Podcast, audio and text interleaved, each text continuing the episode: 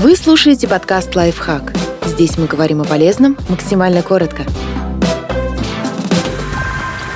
Как расстаться красиво? О том, как достойно закончить отношения с близким человеком и облегчить разрыв для обеих сторон.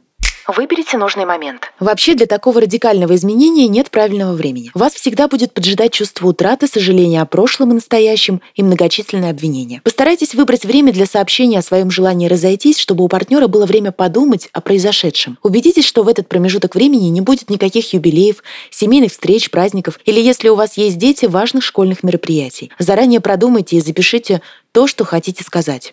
Постарайтесь быть щедрым. Наверняка у вас будет много споров о разделе совместного имущества. Если что-то вам действительно дорого, поскольку, например, принадлежит вашей семье, то скажите об этом партнеру сразу же, пока не поздно. Составьте список того, что хотели бы забрать себе, и попросите другого человека сделать то же самое.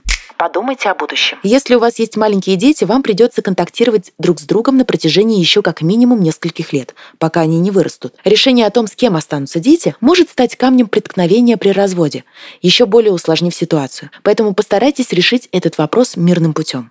Найдите время, чтобы залечить раны. Некоторым хватает нескольких месяцев, а некоторым тяжело оправиться и спустя несколько лет, а затянутый бракоразводный процесс лишь усугубляет ситуацию. Ведь эта процедура может длиться очень долго, приводя как к финансовым, так и к эмоциональным потерям.